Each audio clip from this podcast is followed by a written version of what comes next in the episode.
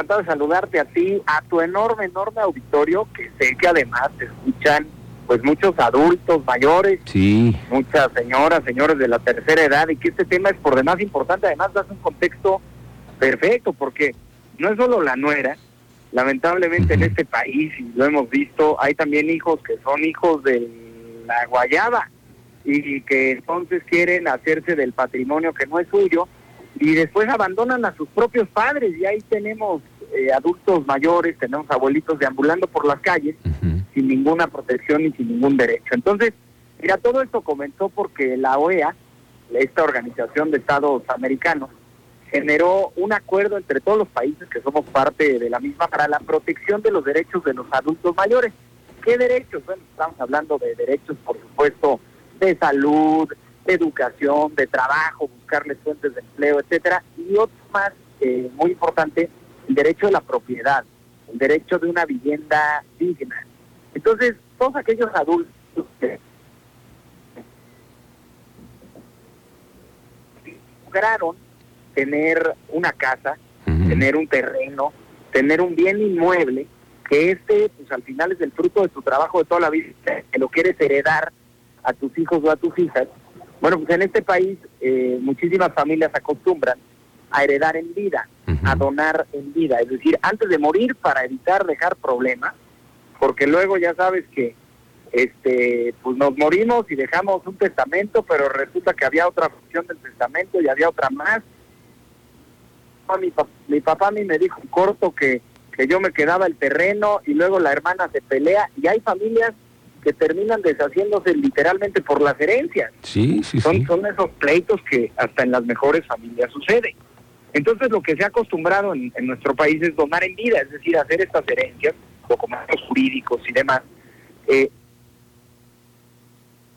diferendo cualquier mala interpretación, pues esté uno en vida diciéndoles esto va para ti, esto va para ti y esto va para ti. Pero luego, ¿qué pasa? Donan en vida y, y entonces legalmente ya los hijos son dueños de la propiedad y, entonces, insisto, hijos de la guayaba que terminan sacando a sus propios padres, a su padre, a su madre, y, y los dejan sin casa, sin hogar o los mandan a una y olvidar. Justamente el año pasado aprobamos y ahora ya entró en vigor en el estado de Querétaro una reforma al Código Civil. ¿Para qué? Para evitar que pasen este tipo de situaciones. Entonces, ¿qué es lo que va a pasar ahora? Que cuando una persona, adulto mayor, done en vida su propiedad, esta persona tendrá el usufructo de esta propiedad hasta que se muera. ¿Qué significa esto? Si esta propiedad, por ejemplo, se pone en renta, si esta propiedad genera algún ingreso, es- esta va a ser para el abuelito, para la abuelita, hasta que fallezca. Es decir, ya legalmente se la heredó a sus hijos, pero hasta que no muera puede hacer uso y gozar, digamos, de las instalaciones. Y si además genera algo de renta, lo sea también. Pero de esta manera, entonces lo que estamos asegurando es que tengan dónde vivir, literalmente, para evitar que esos hijos que cometen, se le llama violencia geriátrica, Ujú. violencia eh, justamente a los abuelitos, a los adultos mayores, eh, pues los deje en la calle, los deje deambulando por ahí. Entonces, así estamos protegiendo la propiedad privada de los adultos mayores.